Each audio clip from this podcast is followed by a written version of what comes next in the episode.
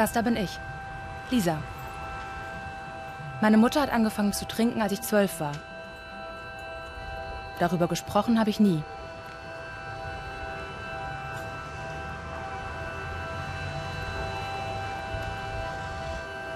Zum ersten Mal in meinem Leben gehe ich in eine Selbsthilfegruppe für trockene Alkoholiker. Weil ich verstehen will, was damals passiert ist. Mit ihnen treffe ich mich einmal in der Woche, um darüber zu reden, was die Sucht mit uns gemacht hat. Wer möchte anfangen?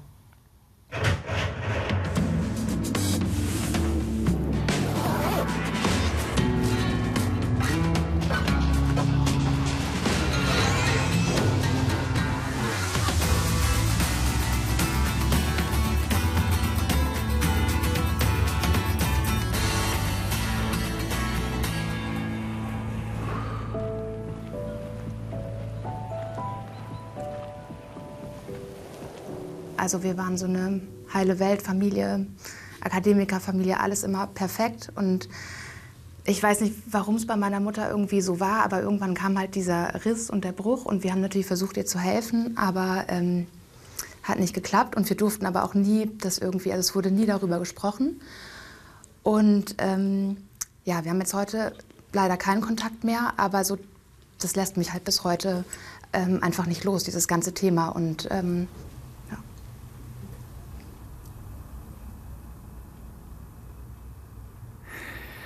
Ich hatte nicht so eine schöne Woche. Ich habe Montag erfahren, meine Leberwetten sind hoch. Jo. Und war ich auch bei Leberspezialist und die wissen nicht, die finden nicht raus, was das ist. Das sind Momente, die in der ersten Augenblick bei mir sind, es trifft mich so und deprimiert mich so richtig. Und dann kommt so eine Angst bei mir. Also die Leberwetten von 2011 wo ich noch geguckt habe, also normal ist 45. Da hatte ich 51 und jetzt habe ich 93. Wow. Okay, das ist Und denn? Wo ich getrunken habe, war besser. Als gibt, aber tatsächlich gibt es auch viele andere Erkrankungen. Aber ich würde mir an deiner Stelle nicht so einen großen Kopf machen, weil du weißt, dass die Werte nicht davon herrühren, dass du trinkst. Und wenn du jetzt selber ein bisschen drauf achtest und das umstellst und guckst, was du isst, denke ich, ist alles im grünen Bereich. Weil ich weiß, aber es ist. Okay, ich glaube, das hat mich auch so getroffen, weil vor zwei Wochen ist bei uns, also eine Bekannte ist gestorben an Leber. Zirrhose. Ja. Und das hat mich dann ein bisschen Angst gemacht, ne? weil bei ihr auch haben die Ärzte gesagt, ist nichts, ist nichts, ist nichts und dann plötzlich, dann war sie und ein halbes Jahr und dann war es vorbei. Aber meinst du, dass quasi durchs Trinken auch deine Leber schon so ein bisschen vorbelastet war? Oder meinst du, das kam irgendwie so aus dem Nichts? Das ist das Problem, dass ich äh, am Anfang der Arzt gesagt habe, ja, ich bin trockener Alkoholiker. Und dann haben alle sofort gesagt, mhm. ah, jetzt weiß ich warum. Deswegen habe ich auch jetzt überlegt, um woanders hinzugehen, aber nichts sagen von meiner Krankheit. Mhm. Ob er jetzt wirklich da was rausfindet wenn ich jetzt irgendjemand noch einen Arzt besuchen soll, dann werde ich das nicht sagen. Weil überall, wo ich war, die wissen das. Ja, mein Hausarzt war, weiß ja sowieso, weil er hat mich die Überweisungsschein für Entzug das erste Mal gegeben. Ja, beides Mal, zweimal. Also, bei Alkohol, die Leber ist das einzige Organ, was sich auch wieder regeneriert. Also eine Zeit lang nicht trinken kann. Nicht ja, gut, ja, gut wenn, wenn die schon zu kaputt ist, natürlich nicht. Aber sag mal, so kurz vor Leberzirrhose kann das alles gut ausgehen. Normalerweise. Wenn man danach lebt, dann ja.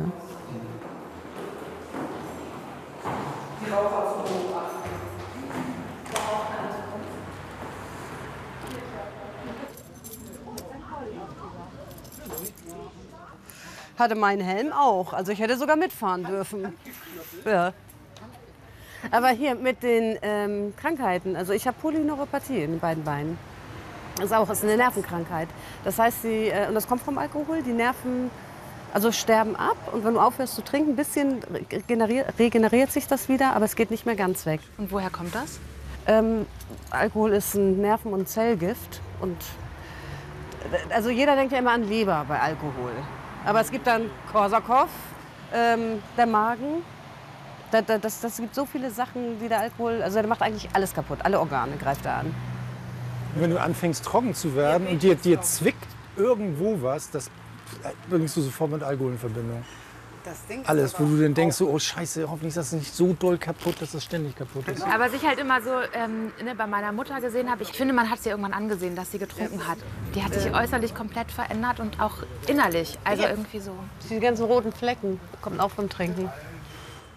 Das hat meine, meine Frau auch gesagt. Ich möchte den alten Antrieb wieder haben. Und als, es dann, als ich es dann endlich geschafft habe, da hat sie dann gesagt, so jetzt bist du wieder der Alte. Diese Wesensveränderung habe ich an mir gar nicht selber wahrgenommen. Das haben nur andere wahrgenommen. Fand ich sehr beeindruckend. Das war schon, irgendwas muss da mit mir zombie-mäßig passiert sein, weiß ich nicht. Also es macht auf jeden Fall, Alkohol macht keine besseren Menschen aus den Menschen. Und das nächste Problem, was ich immer fand, ist, wenn du nämlich, solange du getrunken hast, hast du ja vieles gar nicht gemerkt. Ja, genau. Ich habe eine Freundin, die erzählte mal so lustig eine Geschichte. Da sind wir zusammen Ballermann geflogen. Das war auch eine Woche Koma. Und wir standen noch am Rollfeld und ich schon immer so ding, ding, ding, kam die Stewardess. Ein Bier bitte. Wir sind noch nicht gestartet, es gibt noch kein Bier. Ding, ding, ding, ding. Ich schmeiß eine Runde. Dann machen Sie mir einen Longdrink. Wisst ihr, was ich so krass finde, wenn ihr so manchmal redet und dann darüber lacht? Wir sind hier unter uns. Es ist was anderes, ob wir hier lachen über solche Geschichten. Wir innerhalb solcher Gruppen können über Sachen lachen und uns freuen, dass wir es hinter uns gelassen haben und die Sache einfach anders betrachten können. Mit dem Rücken zur Kamera, das ist Jennifer. Sie möchte im Film ihr Gesicht nicht zeigen. Jennifer ist seit fünf Jahren trockene Alkoholikerin. André, er ist seit zehn Jahren weg vom Alkohol. Vor anderthalb Jahren hat er seine Frau Manu verloren. An Krebs. Vicente ist vor kurzem zum ersten Mal Papa geworden, ein kleiner Junge. Seit zwei Jahren ist Vicente jetzt trocken. Und Silke. Sie trinkt seit zehn Jahren nicht mehr. Silke leitet die Gruppe.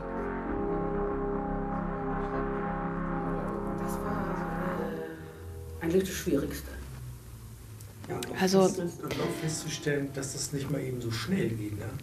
Also ich glaube, das, das, was ich tatsächlich auch immer meiner Mutter so übel genommen habe, war, dass ich gedacht habe, warum bist du so schwach? Also ich habe das irgendwie immer irgendwie so als Schwäche empfunden, dass sie, sie hat sich ja auch nie eingestanden, dass sie ein Alkoholproblem hat. Sie hat das nie erkannt. Immer wenn wir sie angesprochen haben, äh, Mama, was, was ist denn da los? Dann hat sie das immer abgestritten. Ja, nee, ich habe kein Problem. Mhm. So. Und ich dachte, also ne, ich habe hab halt immer dieses Vorurteil, so dass irgendwie muss man doch total schwach sein, wenn man da nicht raus kann, wenn man da wenn man davon nicht genau loskommt. anders. Die Sucht ist so stark. Also das äh, Sucht trifft ja nicht nur schwache Menschen, also auch sehr willensstarke. Also ich halte mich auch für eine starke Persönlichkeit, mhm. aber ich bin gegen die Sucht nicht angekommen. Versuch mal als starke Persönlichkeit oder als Mensch, der mitten im Leben steht, zu sagen, ey, ich schaffe das Ganze nicht mehr. Ich habe etwas nicht im Griff.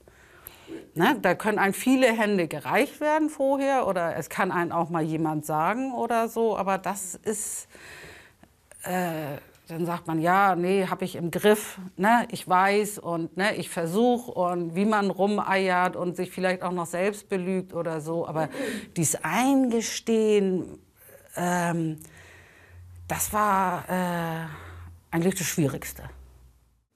Ich gehe mal ganz kurz raus. Ja, Macht okay. weiter, ich bin in drei Minuten wieder da. Alles klar. Ja. ja. Nicht einfach. Weißt du, was meine Mutter gesagt hat? Ich meine, meine Mutter war mit einem Alkoholiker verheiratet. Die weiß, was Alkoholismus ist. Die hat, nach der, nachdem ich das vierte Mal im Krankenhaus war, ach, Silke, warum denn jetzt schon wieder? Was ist denn jetzt schon wieder los? In der Familie hat sie nur erzählt, wenn Silke mal ein, Pro wenn Silke mal ein paar Probleme hat, dann trinkt sie ein bisschen viel. So. Habe aber schon vier Entgiftungen. Ich meine, wer macht das schon freiwillig? so toll ist das ja nicht, ne? Also Ganz kurz, soll ich mal gucken? Ja, mach mal. Ja, mach mal besser ist. Hm. Wenn es zu viel wird, kurz rausgehen ne? und wenn du jetzt gesagt hättest, lass mich in Ruhe, hätte ich dich auch in Ruhe gelassen. Danke, Nein, das ist ja. Also, ähm, ihr seid jetzt einfach schon, ne, ihr seid trocken, in welchem Stadium auch immer. Ich weiß halt nicht, wie es meiner Mutter geht. Ne? Mhm. Und für mich ist halt so schlimm, ich konnte ihr halt nicht helfen. Das ist, ähm, da ist natürlich, du kannst die Welt nicht retten, das funktioniert nicht. Du kannst nur, das Einzige, was man machen kann, ist eben halt Selbsthilfe. Du kannst die Menschen in der Hand reichen und sagen, hier, die und die Möglichkeiten gibt es. Die kann ich dir zeigen. Ich kann mit dir dahin gehen. Aber wenn dieser Mensch das nicht will, dann hast du überhaupt keine Chance, da hast du auch gar keine Schuld. Weil das kannst du gar nicht. Das muss von diesem Menschen selber kommen. Und wenn der noch nicht tief genug unten ist, so gruselig, wie sich das anhört, auch wenn es gerade, wenn es die Mama ist, ähm, dann, dann fehlt da noch was. Dann, dann, ist es noch nicht, dann ist die noch nicht reif, sag ich mal so. Und da musst du dir überhaupt keinen Vorwurf machen, weil das kannst du gar nicht. Das kannst du gar nicht leisten. Aber hast du das bei deiner Frau auch gespürt? Also, dass die auch irgendwie hilflos war und ratlos? Ich war immer der Meinung, dass sie nichts gemerkt hat. Dass ich so schlau war, dass sie nichts gemerkt hat. Bis zu dem Zeitpunkt, wo sie mir gesagt hat, ich bin dabei, mir eine Wohnung zu suchen, nimm die Kinder mit. Lydia bleibt, will bei dir bleiben, ich nehme Simon mit. Wie jetzt? Ja, sagt sie, wenn du jetzt nicht an, langsam anfängst, was zu tun, bin ich weg. Das, also mich hat das gerade richtig getroffen, weil ich bin auch aufgewachsen mit meinem Vater, auch Al Alkoholiker und Drogenprobleme. Ich hatte auch Schuld, also Schuldgefühl, dass ich ihm nicht helfen konnte. Und, und das war auch ein Grund von mir, wo ich auch ange früh angefangen zu trinken habe. Und okay, mit zwölf, das erste Mal war ich richtig besoffen, dann so mit 14 langsam, langsam. Und bei mir das Problem mit der Familie war zum Beispiel, es waren viele Jungs, Cousins, und es war normal bei uns. Und keine, es gab niemanden, der zu mir Nein gesagt hat. Oder das darfst du nicht. Oder trink das nicht. Ich war 14, mein Cousin 17, 18 und alle hier. Trink, trink und du, musst ein, du bist ein Mann, du musst ein Mann werden. Sonst bist du kein Mann. Und okay, jetzt sehe ich das auch anders. Das war auch ein Grund, wo ich langsam in den Such reingerutscht bin, weil ich, ich kannte das auch nicht anders. Dieses Thema hat mich immer noch beschäftigt und richtig traurig gemacht, bis ich letztes Jahr äh, nach Südamerika geflogen bin und ich musste das mit meinem Vater erklären und ihm sagen, wie er mir wehgetan hat und dass ich musste das loswerden. Das, das ist sein Weg. Wenn er sich für diesen Weg entschieden hat, das ist sein Leben. Ich kann nicht mehr diese Probleme von meinen Eltern zu meinen Problemen machen. Das es tut sehr weh. Das hat mir 31 Jahre gekostet, aber jetzt fühle ich mich ein bisschen erleichtert, weil ich kann besser damit umgehen. Ich weiß, dass das ein Problem ist. Ich weiß auch, wenn er mich anruft, ich weiß sofort, ob er getrunken hat oder nicht. Aber dann, er weiß jetzt, ich, er respektiert das auch und er ruft mich auch nicht mehr an, wenn er getrunken hat oder. Aber ich kenne das. Das ist verdammt traurig und schwer. Ich erzähle dir einmal ganz kurz bei mir. Ich habe 2013 den Kontakt zu meiner Mutter abgebrochen, weil halt ich trocken war und ähm, also ich habe mein Leben lang auch so danach gesucht, wahrgenommen zu werden von ihr. Also so, meine Mutter war überfordert mit der ganzen Situation, mit einem Alkoholiker als Mann und dann, ich war wohl auch nicht ganz einfach und ähm, ja, wie man so schön sagt, so emotional vernachlässigt. So, und ich habe aber immer so gehofft noch. Jahrelang. Ich bin wirklich, ich habe, weiß ja nicht, ich bin teilweise anderthalb Stunden gefahren, nur damit ich einmal in der Woche zu ihr fahre. Das waren so Pflichtbesuche, weil es war immer die Hoffnung, irgendwann kriege ich was von ihr. So, und jedes Mal wieder neue Enttäuschung. Und als ich dann ähm, endlich trocken war und mein Leben wieder in den Griff hatte, da habe ich gesagt, so, nee, geht nicht. Dann ich breche den Kontakt ab. Ähm, letztes Jahr im April bin ich noch mal zu ihr hingefahren. Ähm, mein Bruder war dabei und war wieder, ist nicht gut gelaufen und ähm, im August ist sie dann ganz überraschend gestorben. Und ich bin nicht im Guten gegangen an, im April. Das war absolut unvorhergesehen und hat mir richtig den Boden unter den Füßen weggezogen. Ähm, ich weiß nicht genau, was das Richtige ist. Also die ganze Zeit, wo ich den Kontakt abgebrochen hatte, habe ich auch in der Gruppe immer erzählt, wenn es nicht funktioniert, ja, dann ist es besser, den Kontakt abzubrechen, weil es ging mir sehr lange sehr gut damit. Aber das jetzt, hat, das hat jetzt auch wieder Schuldgefühle ausgelöst, dass mein Bruder sagt, du hast alles richtig gemacht. Du hast mehr gemacht, als viele andere Menschen machen würden. Und es funktioniert vielleicht manchmal nicht. Aber es ist, kommt immer wieder hoch, dass ich mich jetzt falsch verhalten habe? Meine letzten Worte waren, oh, das werde ich nie vergessen. Also ich das unmöglich finde, ich werde sowieso vor dir in die Kiste steigen. So. Ich bin eigentlich dahin gegangen, so wirklich in diesem festen Glauben, ich werde vor ihr sterben. Und vier Monate später ist sie tot.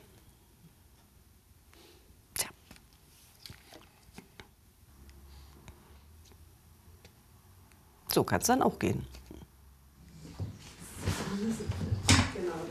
Das ist so genial, das ist. Als Silke aufgehört hat zu trinken, hat sie einen Strich unter ihr bisheriges Leben gezogen.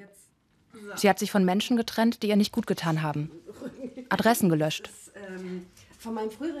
Gerade hat sie ihre Wohnung renoviert und neu eingerichtet. Er wusste nicht, wohin mit den Möbeln. Also eigentlich möchte ich dieses Zimmer so ganz hell haben, aber im Moment weiß ich noch nicht, wohin genau mit der. Das ist meine erste Wohnung, also wirklich also meine allererste Wohnung und ich hatte schon viele. Ich bin, ich bin auch ständig umgezogen. Ich hab, bin ständig umgezogen, ich habe ständig den Job gewechselt. Also es war immer, immer getrieben, immer so weiter, weiter, weiter. Und die erste Wohnung, in der in jedem Zimmer eine Lampe an der Decke hängt. Das habe ich noch nie geschafft vorher. Ich habe gearbeitet und getrunken. Das war mein Leben. So, das war, also, ich würde jetzt sagen, hatte ich keine Zeit für, weil das Trinken war mir wichtiger.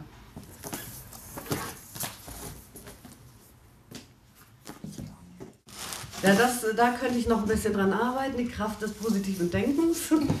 da habe ich gerne mal so negative Einschläge. Ja, das ist ähm, Borderline. Nein, nee, Quatsch, ich hasse dich verlassen. Doch, Borderline-Persönlichkeit. Und das hier ist die Suchtfibel, kann ich auch sehr empfehlen, das Buch. Und ähm, auch einfach nur, um mal quer zu lesen, ähm, so nach Stichworten. So, das, also auch so eine Bibel. Das hatte ich mir damals dann, als ich gerade gerade trocken war, gewünscht und hatte meine äh, Freundin mir das geschenkt. Lieber schlau als blau. Ist auch ein ganz tolles Buch. Das ist, ähm, ich sag mal so, die drei Bücher finde ich persönlich am besten. Ah ne, das ist normal Lebenslauf. Genau. Ich hatte schon damals kein Selbstwertgefühl und war ständig unsicher und gehemmt. Wir tranken jedes Wochenende und da fühlte ich mich dann auch gut. Ende 1990 trennten mein Freund und ich uns, ich, äh, ich uns. Ich weinte keine Träne, nahm aber in drei Monaten 14 Kilo zu. Im Januar 91 hatte ich meine erste und im Februar 92 meine zweite Unterleibs-OP. Seitdem kann ich keine Kinder mehr bekommen. Im Krankenhaus schickte man mir eine Therapeutin, die mir sagte, ich würde mich dagegen wehren, eine Frau zu sein. Meine Probleme seien psychisch bedingt. Ungefähr zu der Zeit machte ich eine radikale optische Veränderung, färbte meine Haare schwarz zu äh, schwarz und trug nur noch schwarz. Ich fand einen neuen Freundeskreis, fast nur Männer. Mein Alltag bestand aus Fußball und Bier trinken und mit den Jungs losziehen. Psychisch ging es mir sehr schlecht. Ich litt unter massiven Albträumen und hatte Panikattacken und ständig Angstzustände. Ich nahm noch einen Nebenjob als Kellnerin an. Ich arbeitete in zwei Jobs und ließ keine Gelegenheit aus, um mich zu betrinken. Die ersten Fehltage wegen Alkohol waren die Folge. 96 unternahm ich einen Selbstmordversuch. Daraufhin machte ich ein Jahr eine äh, psychotherapeutische Gesprächstherapie. Ich konnte einiges aufarbeiten, war aber trotzdem ständig unglücklich und fühlte mich einsam. Ich hatte noch einige Beziehungen, aber keine war von Dauer. Ich hatte nur Partner, die selber zu viel Alkohol oder auch andere Drogen konsumierten. Ich hatte auch handgreifliche Auseinandersetzungen in meinen Beziehungen. Nur in diesem Fall war es so, dass ich zugeschlagen habe. Ich zeigte immer wieder mal unter Alkoholeinfluss sehr aggressives Verhalten. Das Schlimmste für mich war und ist, dass ich wohl am meisten unter meinem Verhalten litt. Ich wollte so nicht sein. Ungefähr 2000 sah ich ein, dass etwas passieren muss. Ich brauchte dann aber noch mal zwei Jahre, um zur Entgiftung zu gehen. Den Verlauf habe ich im Suchtverlauf näher beschrieben. Es ist eigentlich ganz gut, sowas aufzuheben und sich dann noch mal in Erinnerung zu rufen. Das, das klingt so wahnsinnig nüchtern und schon fast brutale Ehrlichkeit. Mhm. Ähm, ich, ja, ich glaube wirklich, das habe ich auch so im Laufe der Zeit ge, äh, gelernt es gibt Momente, wo ich selber dann auch noch mal so ein bisschen sensibler drauf reagiere, aber ich versuche das als alles so als Fakten zu sehen. Weil also das weiß ich, das viel. Also wenn man mich kennt, weiß man, wie ich das meine, dass ich manchmal halt doch ein bisschen krass äh, bin. Aber vielleicht ist es auch so, um einfach nicht zu sensibel zu sein, um nicht an diesem ganzen ähm, zu zerbrechen. Ich habe mal irgendwann auch gesagt, so ich kann mir keine Schwäche erlauben. So, weil wer fängt mich auf, wenn ich mal schwach bin?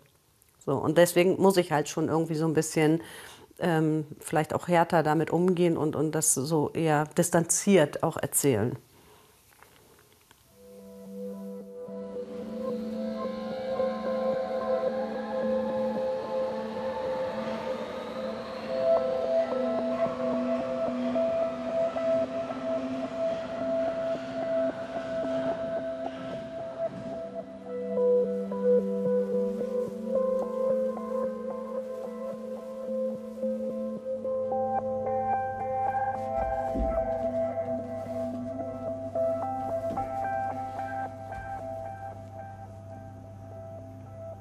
Irgendwie auch ähm, viel drüber nachgedacht und natürlich gibt es immer Gründe, warum man anfängt zu trinken und so weiter.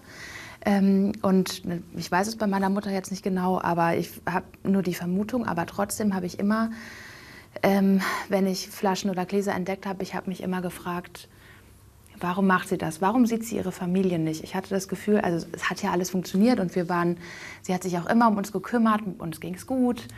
Am Ende ging es bei ihr, glaube ich, nur noch um dieses Funktionieren und um den Alkohol. Aber mich hat sie komplett vergessen. Also, und ich habe dann immer gedacht, das ist so eine verdammt egoistische Sucht. Also irgendwie, hallo, ich bin noch da, warum siehst du mich nicht? Sie hat dich nicht vergessen, sie konnte es nicht anders. Das ist, ist, ist ja dieser Kreislauf. Ähm, beschaffen, äh, die Flaschen verstecken, die, die, leeren Flaschen wieder entsorgen und sowas. Und äh, wäre ihr das alles egal gewesen, hätte sie die Flaschen überall stehen lassen, egal was du denkst, deine Schwester denkt oder wie auch immer. Aber das ist ja noch so ein Zeichen, also so, ja, dass sie sich einfach dafür geschämt hat und aber es trotzdem nicht lassen konnte. Das ist. Und irgendwann verlierst du deine Umwelt aus dem Blick. Mhm. Die ist dann einfach nicht mehr da. Dann bist du nur noch darauf fixiert, dass es dir gut geht und damit es dir gut geht, brauchst du den Alkohol. Aber es ist doch verdammt selbstbezogen. Nee, das ist auch so eine Ohnmacht, sowas. Es war dann ja auch bei mir so, dass man, dass sich meine Frau dann nicht mehr geküsst hat oder einen Arm genommen hat. Und das ist dann, dann irgendwann, im ersten Moment ist das doof, dann will man das nicht. Du kriegst aber so deine, deine Situation nicht geändert und irgendwann ist es dir scheißegal denn ja, die küsst mich sowieso nicht, kann ich auch trinken. Ich glaube, was ich auf jeden Fall jetzt schon gelernt habe, dass ich nicht sie dafür verantwortlich mache, sondern dass ich halt den Alkohol dafür verantwortlich mache, was er aus ihr gemacht hat. Ja. Weil du, du verlierst irgendwann die Kontrolle. Du hast keine Kontrolle. Dann hat, dann hat der Alkohol der Kontrolle über dich. Und, das, und dieser, dieser Übergang ist schleichend. Das kriegst du als Betroffener gar nicht mit. In meinen Trinkzeiten hat der Alkohol einen Menschen aus mir gemacht, der ich nicht bin, den, der ich nie sein wollte. Und äh, ich habe gelogen. Ich habe Menschen, die mir wirklich was bedeuten, habe ich angelogen. Und, ähm, aber das gehört halt auch dazu, dieses ähm, einfach nach außen so die Fassade versuchen aufrechtzuerhalten. Ich ähm, war auf eine Hochzeit eingeladen und habe echt überlegt, wie kann ich hier wegkommen, weil zu der Zeit war ich offiziell in meinem Freundeskreis gerade trocken, aber ich war schon wieder rückfällig. So, und ähm, wie komme ich da jetzt weg, damit ich auch was trinken kann? Ich konnte das, ich war auf einer Hochzeit und konnte es nicht ertragen, wie alle um mich herum getrunken haben. Und ähm, ja, und habe, weiß ich nicht, ich glaube, ich war eine Stunde da. Das ist, und das macht der Alkohol aus einem. Richtig, richtig organisiert, wie soll ich mal sagen, meinen Abgang da geplant, wie ich das machen kann, das am besten Verständnis noch für mich ist. Wo meine Eltern sich getrennt haben, habe ich gesagt zum Beispiel, habe ich alle versprochen, ich werde nie Alkohol trinken. Oder Drogen nehmen oder Zigarette rauchen. Das erste, was ich gemacht habe, ist mit zwölf richtig gesoffen. Ich hätte mir gewünscht, dass jemand mir früher sagt, nein, oder das ist falsch, das, was du machst. Ich habe zum Beispiel, glaube ich, vor ein halbes Jahr, mm, ich habe meinen Bruder, mein Bruder wird jetzt 17, und ich habe gemerkt, irgendwie, der hat keine Hobbys oder der sagt, der ist oft draußen. Und mit Freunden, so habe ich auch angefangen. Und dann habe ich gesagt, okay, mal gucken, ich mache mir bei Facebook ein Konto mit einem Mädchen. Und habe ich mich mit seiner Freundin alle Freundschaftsanfragen gesendet. Und zu gucken, so was er macht. Und er hat dann meine Mutter einmal gesagt, ich schlafe bei einem Freund. Und ich wusste, dass das eine Party ist. Dann habe ich ihn verfolgt. Ich habe mich wirklich da ganz schwarz angezogen, hinter einem Baum, Zigarette angemacht und gekocht, gekocht, gekocht. Auf einmal sehe ich ihn, dass er von der Disco rauskommt, dann gehe ich zu ihm. Habe ich ihn direkt angeschaut, wo, wo bist du hin? Dann hat er sich erschrocken. Dann habe ich gesagt, komm mal erstmal mit. Ja, saß ich mit beiden im Auto.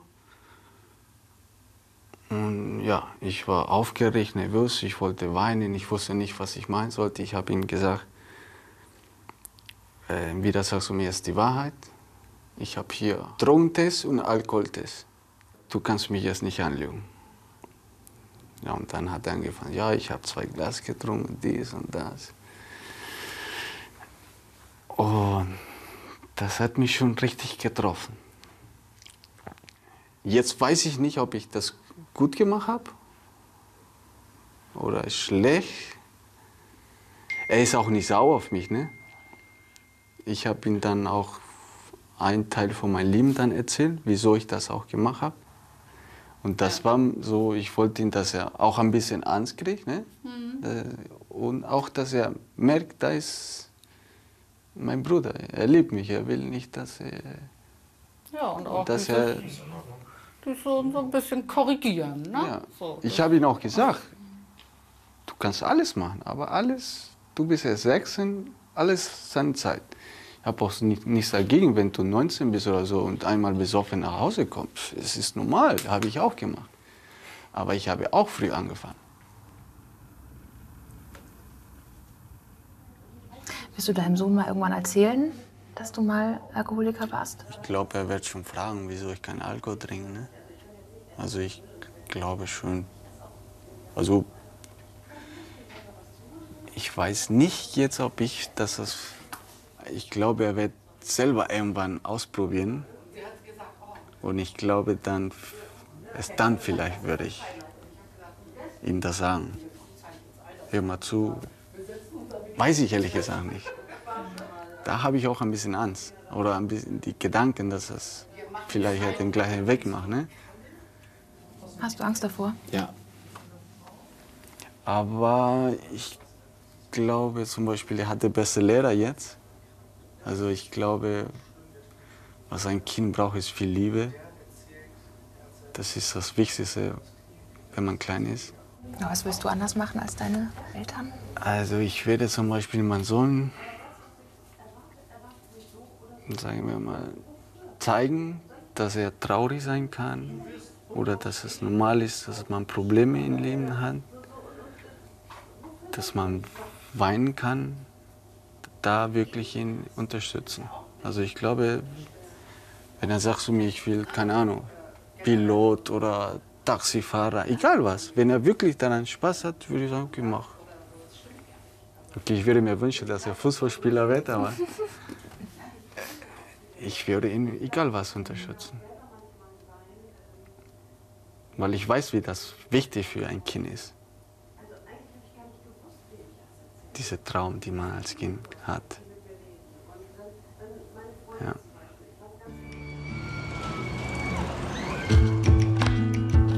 Warst du dann das letzte Mal auf dem Dom?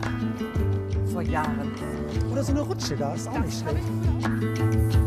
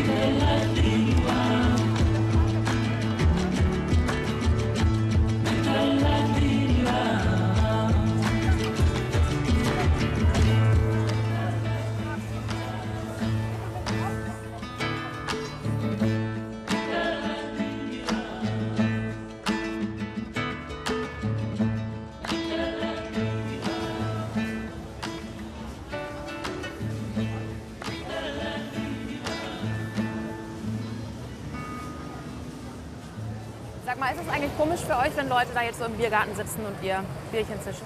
Nö. Nee, gar nicht. War das mal irgendwann so eine Art Spießrutenlauf oder so für euch? Am Anfang ja. Ich hatte vor allem im Sommer mit so Biergärten hatte ich richtig Probleme. Wenn die dann noch am besten so eine Schirmchen hatten, wo Holsten oder sonst was, also Bierwerbung drauf war, also das hat mich richtig angetriggert. Nee, ich hatte mehr Probleme so bei, bei Penny oder so, am Schnapsregal vorbeizukommen. Das war, das war anstrengender wie so. Das hat noch konnte es ganz am Anfang, also als es noch relativ frisch war, konnte ich zum Beispiel, wenn Leute im Bus standen und nach Alkohol gerochen haben oder auch so auf ähm, Feiern oder so, ähm, viel gebechert wurde und Leute extrem betrunken waren. Ich fand das ganz furchtbar. Das kann ich heute noch. Also, das ist, das, das ist aber eher, dass mir das anwidert. Als, ja, als das wieder. Also wenn ich. Also das fand ich aber auch damals schon nicht schön. Ja, da hast du es ja nicht selber gerochen. So. Also, ja, also das finde ich auch, wenn ich jetzt zum Millantuch fahre, ich steige in so eine U-Bahn, wo die schon ganz viel Bier getrunken haben, da steige ich aus wenn ich denn jetzt, kann ich ja sagen, wenn, wenn man neben jemandem liegt, der getrunken hat, was ja völlig legitim ist, wenn ich mir dann vorstelle, was meine Frau alles aushalten musste, alter Falter, da kann ich jetzt nur auf die Knie fallen. Das ist eklig.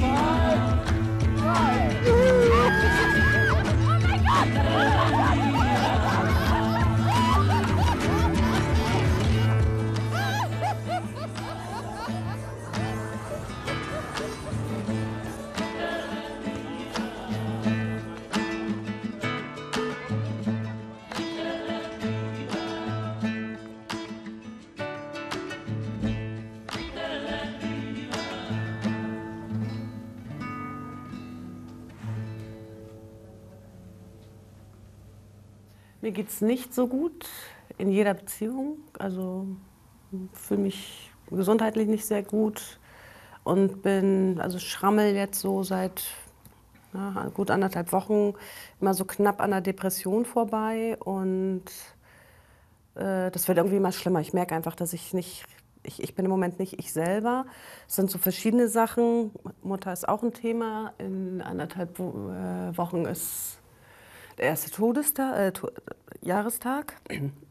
Also wenn ich in dieser depressiven Phase bin, dann sage ich auch immer, ähm, das ist zum Beispiel so, äh, ähm, ich weiß gar nicht, wer das gesagt hat. Das kommt irgendwie, ist so, so ein fernöstlicher Spruch irgendwie. Ein Leben ohne Liebe ist erbärmlich. Und mein Leben ist ohne Liebe. Und zwar vom ersten Moment an bis heute.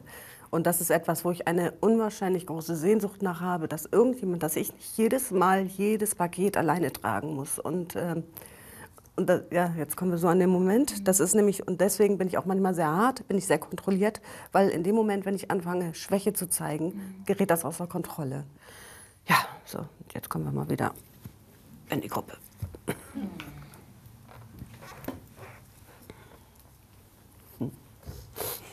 Das ist das alleine Leben, ne? wo ich auch immer, ich habe nie allein gelebt.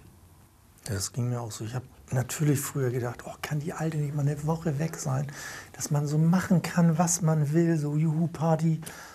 Es ist so scheiße, machen zu können, was man will. Das ist echt total, weil man ja vorher alles zu zweit gemacht hat. Und da ist dann ja auch so ein Haufen also bei dir ist das ja schleichend passiert, sage ich jetzt mal so. Bei mir war es ja plötzlich. Du musst ja äh, Wäsche waschen, Staubsaugen, Fenster putzen, einkaufen, keine Ahnung, was man so alles macht, machen muss.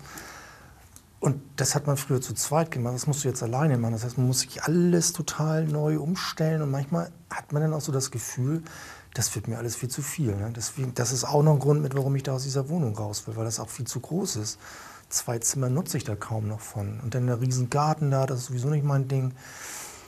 Und da kann man schon mal so ein bisschen, ja, wenn das Wetter dann noch scheiße ist und man sowieso so ein kleines Sensibelchen ist, dann hat man da schon böse mit zu kämpfen mit sowas. Ne? Die Dummheit macht mich krank, sagt der da liegen und sagt, weil er weiß, dass all das Falsche sein richtig wichtig macht. Ganz alleine, meistens frei, niemals kompromissbereit, ist er alles, was uns bleibt.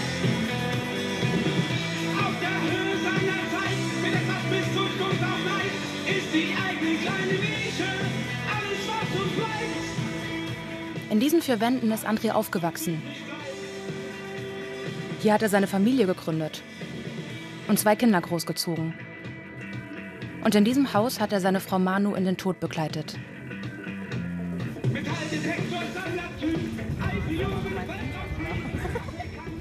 Andres Kinder, Simon und Lydia, sind schon lange ausgezogen. Warum springt er nicht an? Ja, das äh, vollgetankt ist er. Daran liegt es nicht. Na gut, dann hole ich mal eine Runde Werkzeug. Gut. Tja. Was ist denn das für ein Roller? Ein Erbstück sozusagen. Der gehörte vor meiner Mama und mein Roller wurde mir geklaut und auch zerstört. Und als meine Mutter gestorben ist, habe ich den dann bekommen. Seitdem wird er gehegt und gepflegt. War das schon immer so, dass André immer alles repariert hat bei euch? Ja. Ja, doch, doch. Aber da ist er ja auch sehr gut drin. Ne? ähm, es ist halt auch einfacher, wenn ich es Papa bringe und er weiß, was er machen muss, anstatt dass ich mich jetzt da hinsetze und einen mittelschweren Anfall kriege, weil ich nicht finde, wo das Problem liegt. Ja.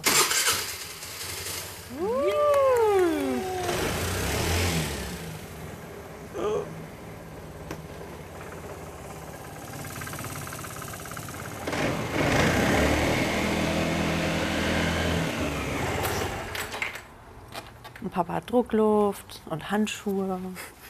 Seid ihr denn so eine, oder, ja, so eine Motorrad- oder Zweiradbegeisterte Familie?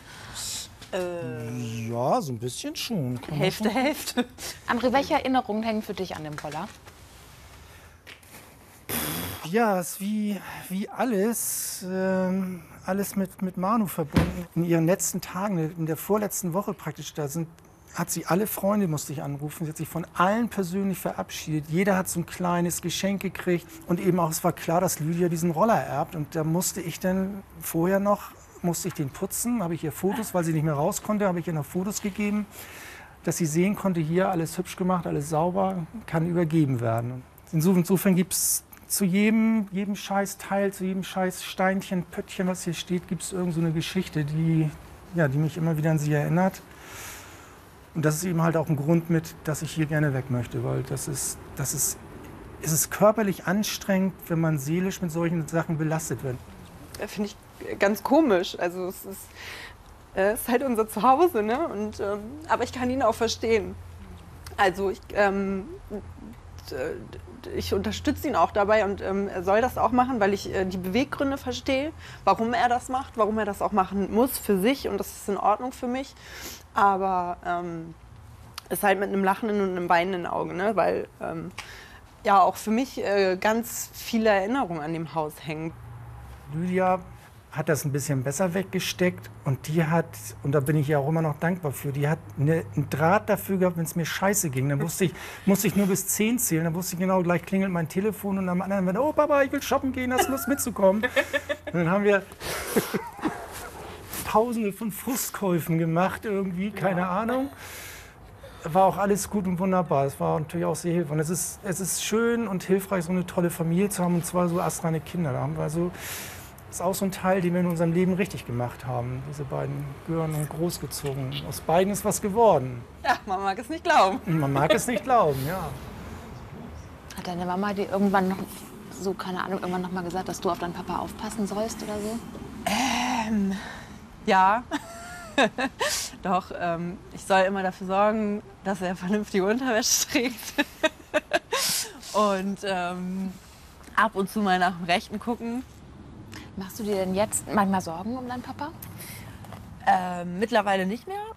Aber am Anfang war das schon so, dass wir auch, glaube ich, alle, also auch meine Oma ähm, und auch mein Bruder, wir haben uns schon am Anfang Sorgen gemacht, dass er wieder rückfällig werden könnte.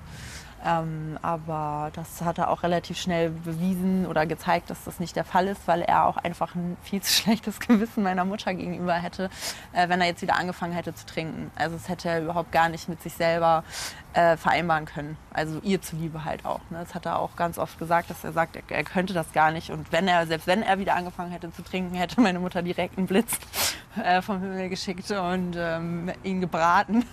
Ähm, insofern ähm, hat sich das dann auch relativ schnell wieder reguliert. So. Ich glaube, bei mir war es so, als ich war da auch 12, 12, 13, als es anfing. Es ging dann halt danach auch noch ein paar Jahre und ich kann mich da schon noch gut daran erinnern, dass es mir extrem peinlich war als Kind. Ja, bei dir war es ja aber auch ein bisschen noch eine andere Situation. Also weil man hat Papa das halt wirklich überhaupt nicht angemerkt, wenn nee, er betrunken war. Gar Hast nicht. Hast du das nicht gerochen oder so? Nö, er hat immer nach Fischermans, Fischerman gerochen. So. Also nee. Er hat ja auch ähm, sich jetzt nicht so morgens richtig eingegönnt, sondern er hat halt so über den Tag verteilt immer mal wieder so ein bisschen was getrunken ich glaube, dass dieser ganze Prozess, den die ja beide durchlebt haben, dadurch, dass mein Vater äh, trocken wurde, dass er die noch mal viel enger zusammengeschweißt hat und ähm, die auch noch mal ja, richtig wie so einen zweiten Frühling erlebt haben. Also, und, und meinem Vater hat das ja dann auch jetzt ähm, im Nachhinein betrachtet ähm, viel geholfen und ich glaube auch, dass ihm das, ähm, das erleichtert hat, äh, über den Tod von meiner oder mit dem Tod von meiner Mutter besser umzugehen, weil er halt schon da gelernt hat, über seine Gefühle zu sprechen und ähm, halt auch seinen, seinen Missmut äh, zu äußern. Ne? Und wenn er das nicht gemacht hätte, ähm, wüsste ich nicht, ob das alles so ähm, harmonisch abgelaufen wäre, wie es jetzt im Endeffekt abgelaufen ist. Ne?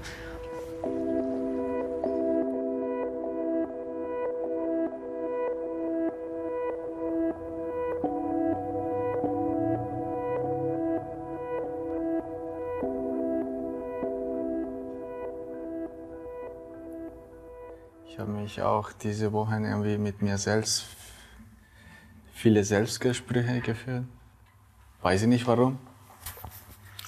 Habe ich mich viel mit dem Thema mit Rückfälle. Ein bisschen Angst auch dabei. Also Suchtdruck habe ich nicht gehabt oder so oder Gedanken, dass ich jetzt was trinken möchte, nicht. Aber einfach, dass es mir geht so gut und ob ich das alles richtig mache und ja, ob alles richtig ist. Hätte ich weiter getrunken, hätte ich, glaube ich, jetzt keine Freundin, kein Kind. Wo wäre ich jetzt? Bleibe ich jetzt wirklich trocken? Bleibe ich nicht trocken? So, so war also wie so wie eine Angst mehr. Das ist aber gut, weil dann, dann passt du ja auf dich auf. Das ist ja sehr wichtig. Wenn du dir keine Gedanken machen würdest, könntest du viel leichter in irgendeine Situation reinschlittern. Das kenne ich nämlich auch von mir. Da gab es auch mal eine Zeit, da ging es mir echt so saugut, wo ich gedacht habe, so, hm, das ist ja komisch.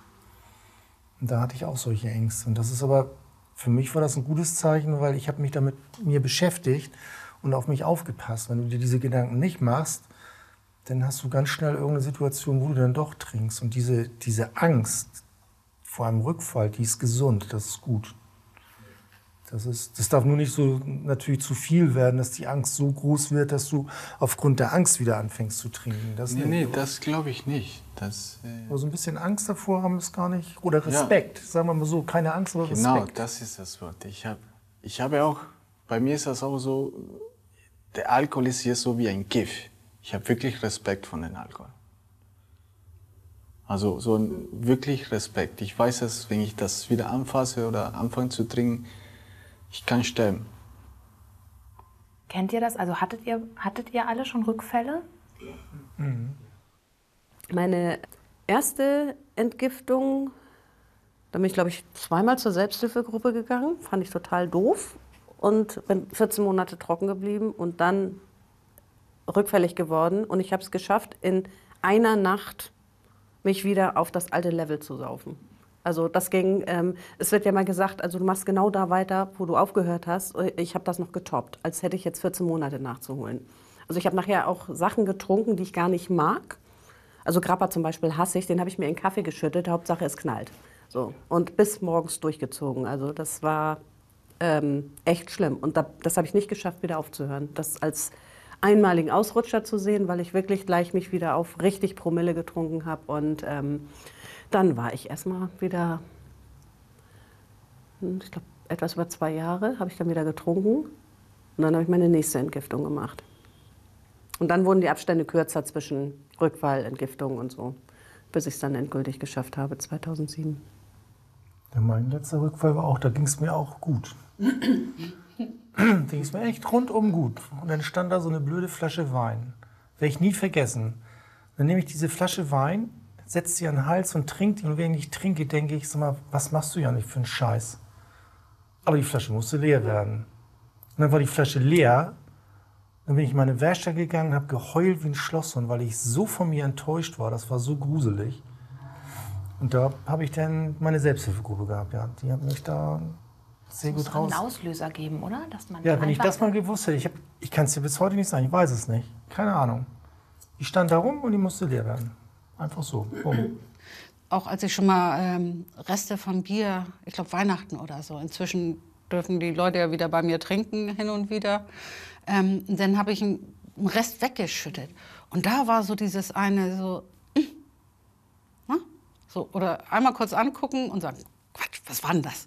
Ne? So dieser Flug von Gedanke, der kommt, so könntest du jetzt auch kurz austrinken. Eine Sekunde. Man soll natürlich nie, nie sagen. Das ist nicht, keine Ahnung, was, was kommt. Aber mein, mein, mein Ziel und mein, meine Arbeit immer noch ist es, halt trocken zu bleiben. Also ich möchte nie wieder trinken. Ich weiß, was ich alles durchgemacht habe als Kind. Und ich bin gerade Vater geworden und ich weiß, wenn ich das nicht tue, ich weiß, was ich meinem Sohn antue. Und er ist jetzt in erster Stelle, also wo ich weiß, ich kann trinken, aber ich möchte nicht, weil ich weiß, wenn ich trinke, ich weiß, was passiert und wie ich ihn weh tun werde. Und das, ich möchte nicht, dass er das in das antun. Vicentes Geschichte. Meine Geschichte. Geschichten, die der Alkohol schreibt. Geschichten, die sich immer wieder wiederholen. Es ist zum Kotzen.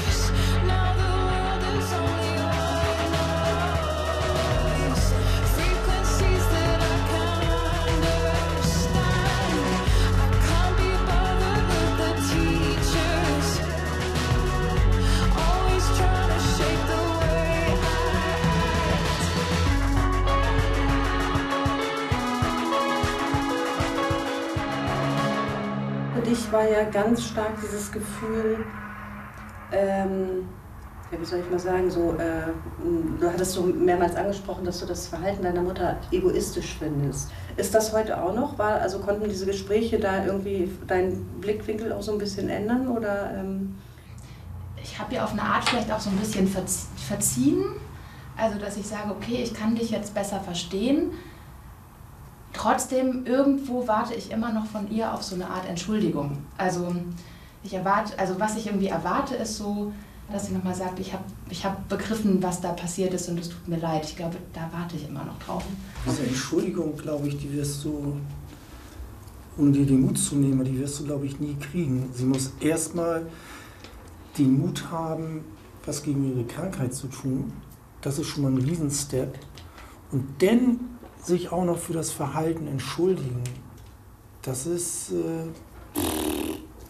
Das ist eine heftige Nummer. Und das ist bei mir nur so gegangen, weil ich ständig mit meiner Frau in Kontakt war und wir ständig darüber geredet haben. Da hat sich diese, ich sag mal, wir haben diese Entschuldigung zusammen gelebt. Ich kann das nicht erklären. Ich wäre niemals auf die Idee zugekommen und habe gesagt, du Entschuldigung, dass ich dir zehn Jahre deines Lebens Scheiße gemacht habe. Ähm, nee. Eine Entschuldigung ist ein riesiges Ding. Und eine Entschuldigung, ähm, mein Mann, der Alkoholiker ja war oder nein, ist, wie oft der sich entschuldigt hat, das hatte gar keine Bedeutung mehr.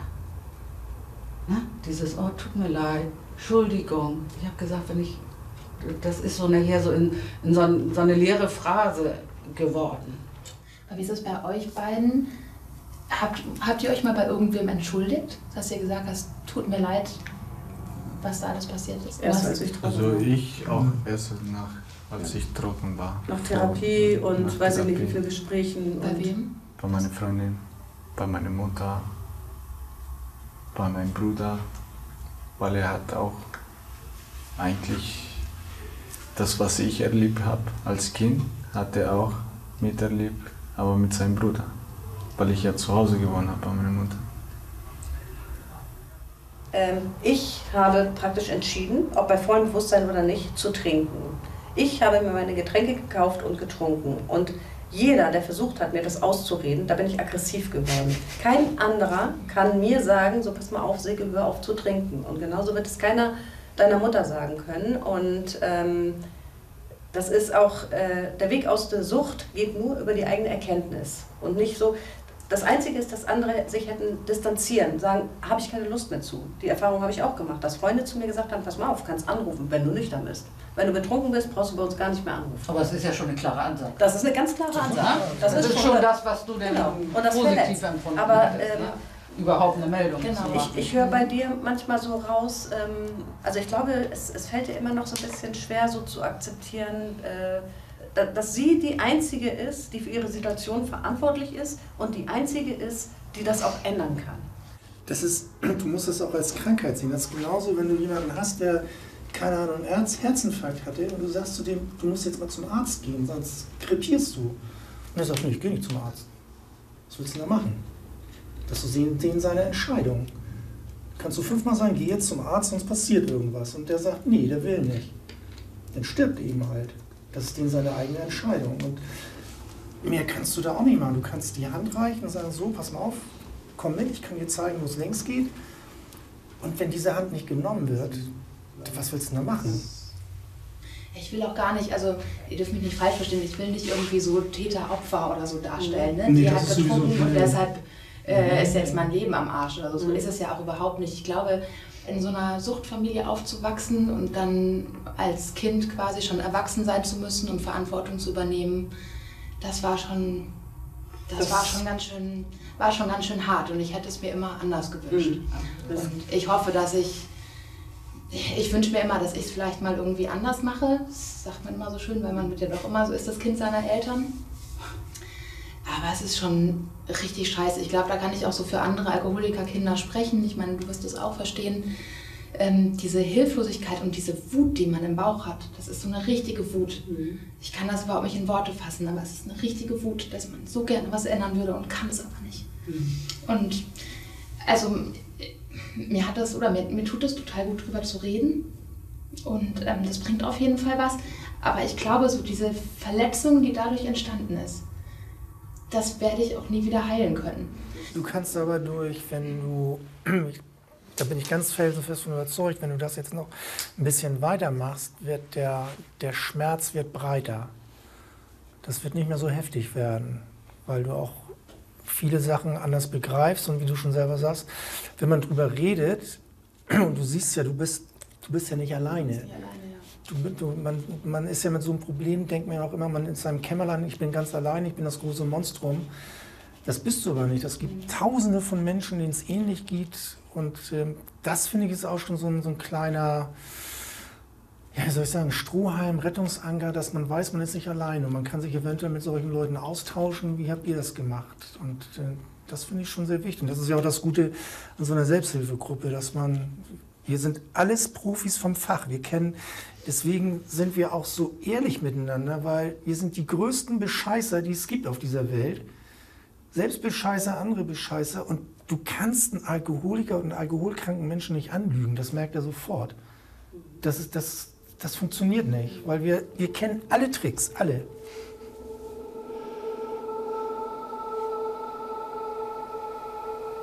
Namaste.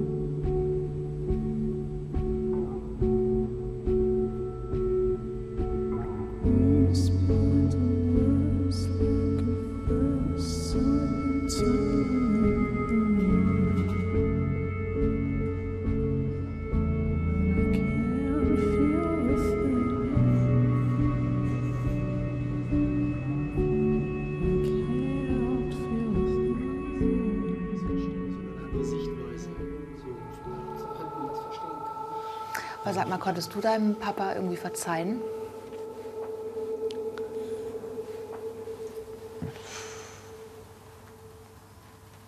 Also ganz glaube ich nicht. Werde ich nie.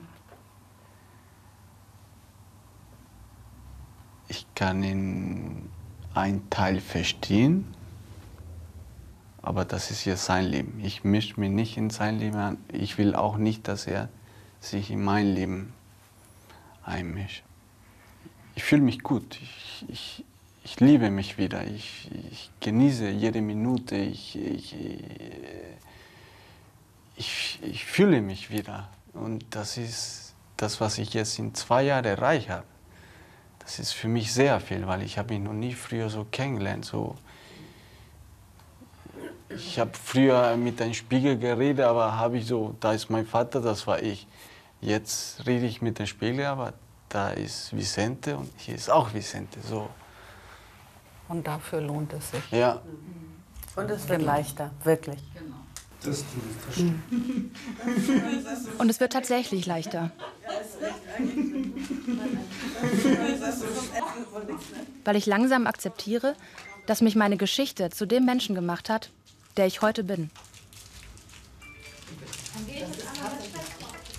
Mein Weg ist noch nicht zu Ende.